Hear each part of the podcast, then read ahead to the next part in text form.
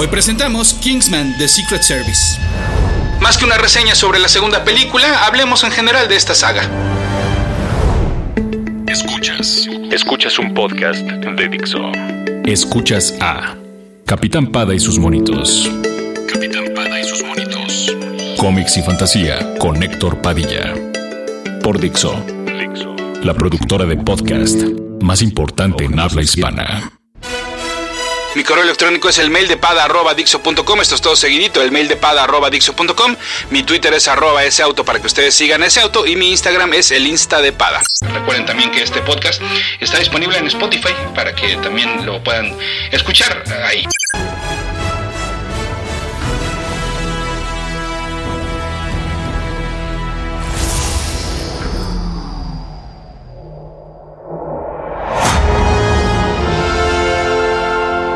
Eh, hace unos meses, los medios de comunicación dieron a conocer que Netflix había comprado el Miller World y su contenido se adaptaría a la plataforma con películas, series de televisión y hasta productos para niños. Y bueno, ¿qué es el Miller World? Bueno, pues el también eh, conocido como Millerverse es nombrado así, sin algún ápice de modestia, por su creador, el escritor Mark Miller, responsable para Marvel de Civil War y para DC de Red Son, por citar solo algunos de sus exitosos ejemplos. Tanto para Image como para Icon, el subsello de Marvel, Marvel, ha creado una muy considerable cantidad de historias y personajes de las cuales él conserva todos los derechos. Tan es así que puede anunciar uno y otro proyecto dentro del mismo contenido de cada ejemplar sin importar que sean editados por la otra compañía. Seguramente varios de estos nombres les suenan. Kick-Ass, Wanted y claro, Kingsman, una película derivada del cómic de Secret Service. Dicen los rumores de que Miller ha sido objeto de la envidia de otros escritores, te estamos viendo a ti Grant Morrison, por haberse convertido ya en una marca y ahora más que nunca pues que ha logrado convertir sus cómics en franquicias. Situación que muchos, pero muchos desearían y que el tiempo transcurre y que del rumor no pasan. Pero el secreto de Miller no lo es tanto, porque sus historias ya las piensa como películas. Sus ojos se convierten en signos de pesos al plantear situaciones y personajes que podrían adaptarse al cine o a otro medio. Ya les había platicado cómo Kick-Ass, el cómic, todavía no había sido terminado cuando la preproducción de su adaptación en cine ya había comenzado. Y lo mismo ocurrió con The Secret Service, pero aquí fueron un paso más adelante. El tercer co-creador de este concepto, es decir, además de Mark Miller como escritor y Dave Gibbons como artista, pues es Matthew Bond, quien en los cómics de esta serie aparece como coplotter o bueno, como guionista. De esta manera, pues se ahorraron pasos para que este, el director de la primera de Kick-Ass, de X-Men First Class y de ambas cintas de Kingsman de Secret Service, pues ya fuera, para, fue afuera preparando, pues prácticamente este era un pitch de la película. Al mismo tiempo que hacían el cómic, pues ya casi casi tenían hasta el mismo storyboard listo. Además, ha sido escritor de X-Men Days of Future Past y productor de la segunda de Kick-Ass y también de la más reciente adaptación de Fantastic Four. Capitán Pada y sus monitos. Sí, a pesar de que con lo anterior podríamos decir que la incursión de Miller en Hollywood ha sido exitosa, pues no está exenta de tropiezos. Y es que la película basada en Wanted no solo es mala, sino que en realidad prácticamente usó al cómic como prestanombre, pues es de las adaptaciones ya mencionadas la que menos usó material del impreso original. Además, desde 2012 Miller trabaja como consultor creativo para la 20th Century Fox para las franquicias de los mencionados mutantes y de los cuatro fantásticos. Y pues sí, aún no podemos creer cómo es posible que, aún pues, pues, que que con su retroalimentación pues saliera ese bodrio de película. Pero bueno, concentrémonos en The Secret Service, que por cierto, gracias a la popularidad y buen recibimiento de la primera película, las recopilaciones de la primera miniserie y las, futuras perdón, aventuras ya fueron renombradas como Kingsman The Secret Service. Además de que le cambiaron el nombre a Gary por el de Exy, como en el cine. Y es que sí, pues en este sentido la cinta supera el cómic. El concepto de la sastrería, los caballeros y todo lo que cobija este grupo de operaciones ultra escondido, pues tiene mucho más sabor que lo que aparece en el impreso, que no, no, no deja de ser pues eso, simplemente agentes al servicio de su majestad. En el cómic, como ya les decía, nuestro joven protagonista es Gary y el adulto que lo entrena es su tío Jack Eso sí, la premisa pues es básicamente la misma, pues a quien deben derrotar es a un loco que, primero que nada, colecciona gente famosa, ya que quiere salvarlos de su plan principal, el exterminio de una gran cantidad de la población mundial para poder salvar a la Tierra de la infección conocida como seres humanos.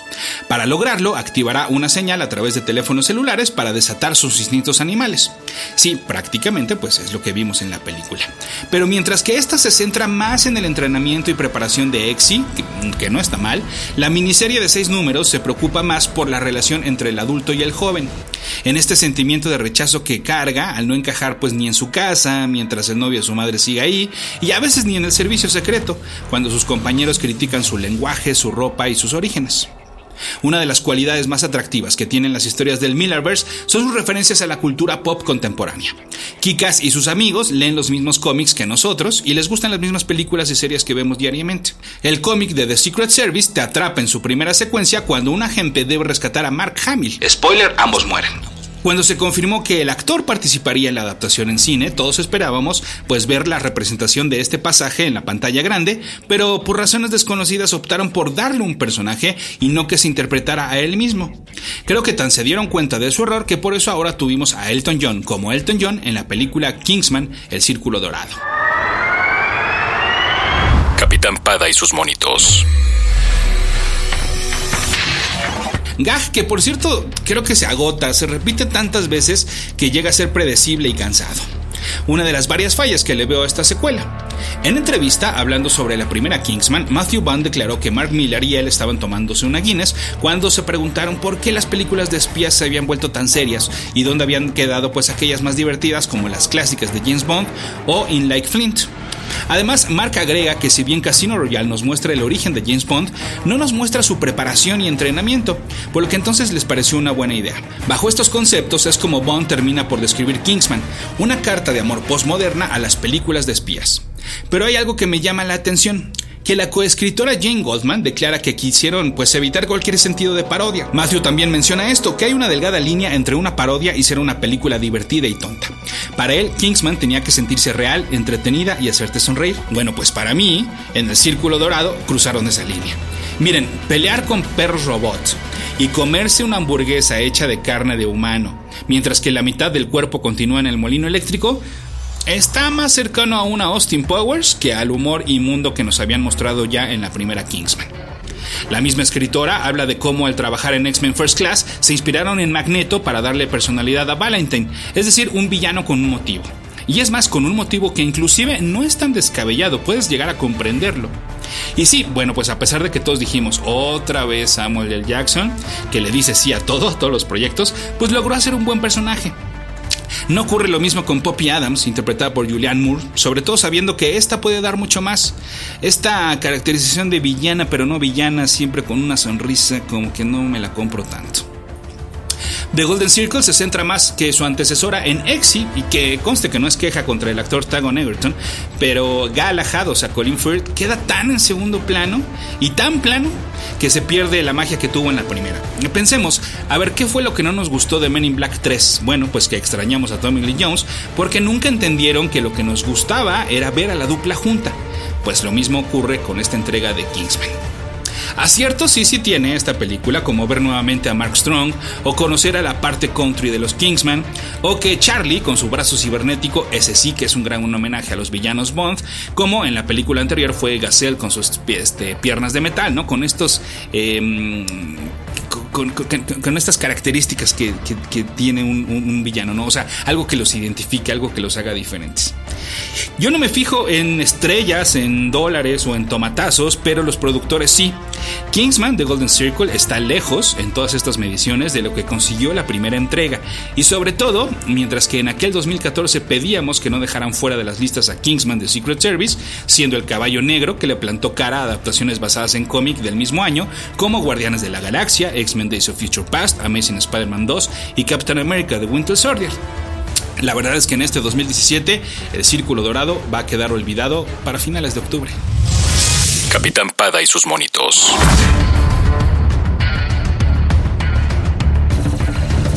Esto pone en riesgo el futuro de la franquicia, posiblemente, aunque ya hay diferentes planes. Eh, una sería una tercera película, para sorpresa de nadie, donde el villano posiblemente sea interpretado por Dwayne Johnson. Mira, hablando de actores que nomás no saben decir que no y que le entran a todo.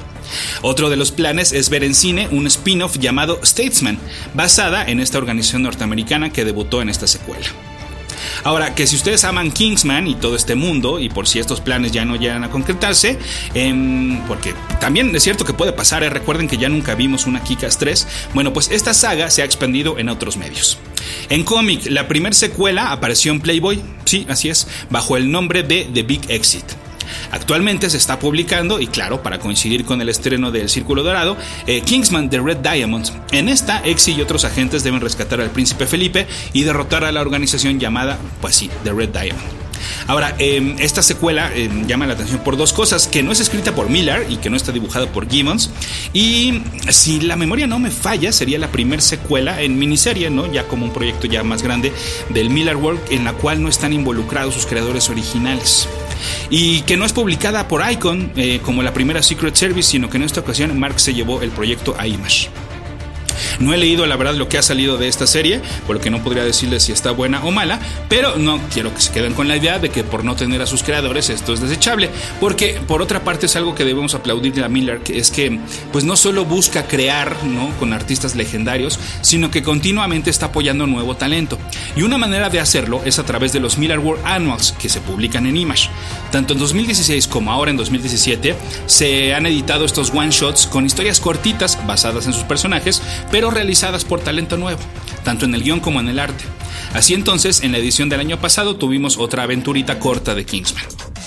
Pero bueno, la expansión de este mundo no se ha limitado al impreso. En el pasado julio se realizó un crossover animado en un cortito para promocionar también eh, pues el estreno del Círculo Dorado, eh, donde están Exy y Archer este, bajo el título eh, hashtag TBT.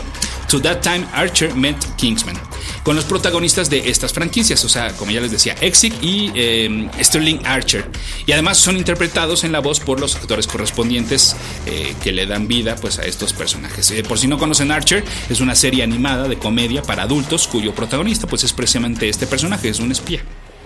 Eh, existen em, dos videojuegos para móviles en iOS y en Android. Em, hay uno que se llama simplemente así Kingsman The Secret Service, que se encuentra en fase beta. Yo no sé si por eso costó, no, lo pude descargar nada más, no lo pude descargar, te advierten ahí que podría tener fallas, pero yo no sé si la falla venga desde que no lo puedes descargar. Y hay otro que mm, eh, es como de estos, ya saben que a partir de, es como una mezcla de puzzle, donde tienes que juntar fichas de colores y todo esto, pero también como de tarjetitas con los personajes. la verdad es que ese sistema de juego no me atrae tanto. No se ve mal el juego, pero no, sí, no, no, no, no, no le, no le di chance. Capitán Pada y sus monitos.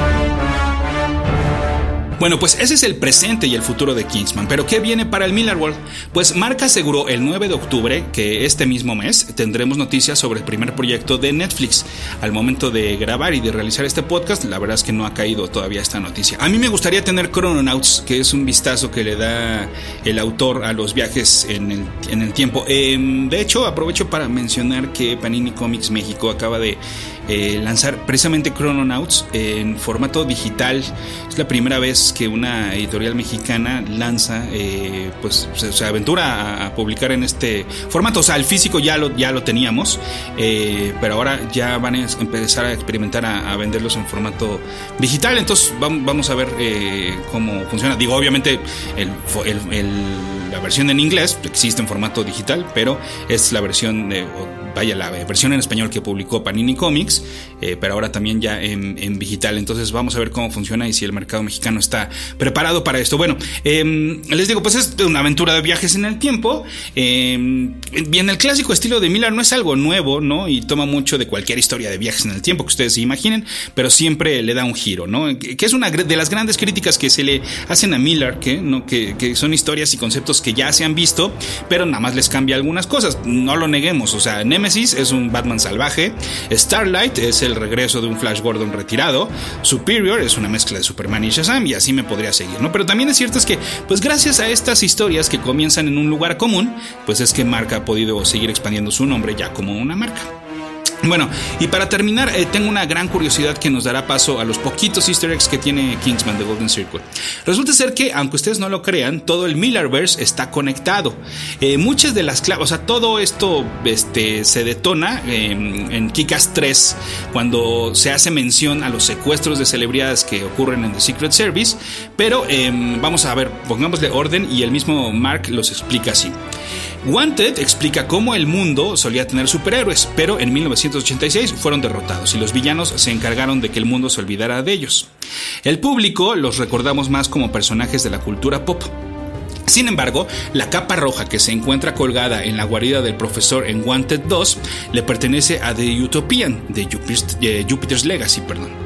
Este mundo es una serie de películas y cómics que existen en el mundo real, en el cual Superman y todas sus imitaciones han tratado de, recordar. Pero el único que sí existió fue The Utopian, aunque la gente solo lo recuerde a través de los medios de entretenimiento.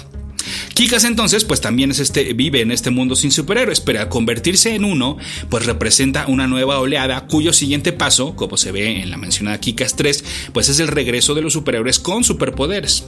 En cuanto aparece uno, aparecerán más y entonces eso le da paso a Nemesis, eh, quien es referido como el Cop Killer en Japan, eh, también en esta tercera entrega de Kikas.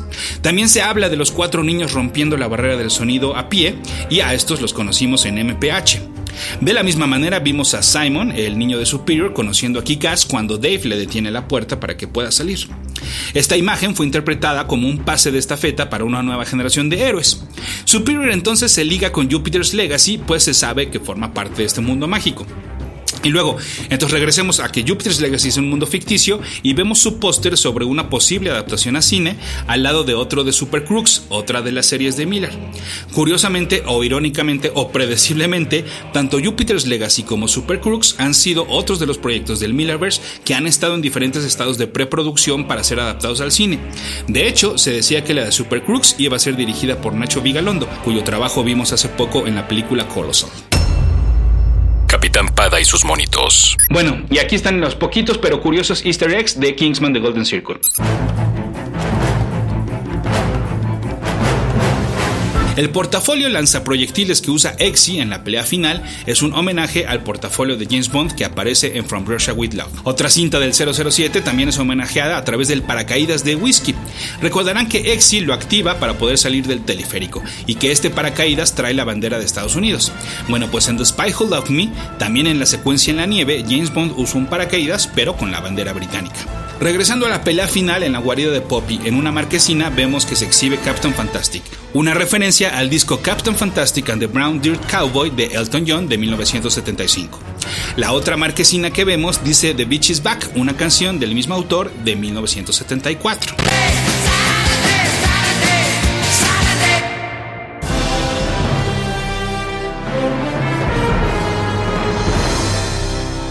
La canción que interpreta el mismo John dentro de la película es Saturday's Night All Right for Fighting, pero le cambia la letra para decir Wednesday, en alusión al día en que lo están rescatando. Me gusta mucho esa canción, pero me gusta más en la versión de Willie Tanner de Alf. Sábado, sábado, sábado, sábado, sábado, sábado. ¡Más emoción! Sábado, sábado, sábado. Muy bien, muy bien, corte, corte. Esta canción aparece en el disco Goodbye Yellow Brick Road de 1973. En ese mismo material viene Benny and the Jets. Y pues si se fijaron bien, los nombres de los perros son Benny y Jet. Y ese es el pretexto perfecto para despedir este podcast cantando Benny and the Jets.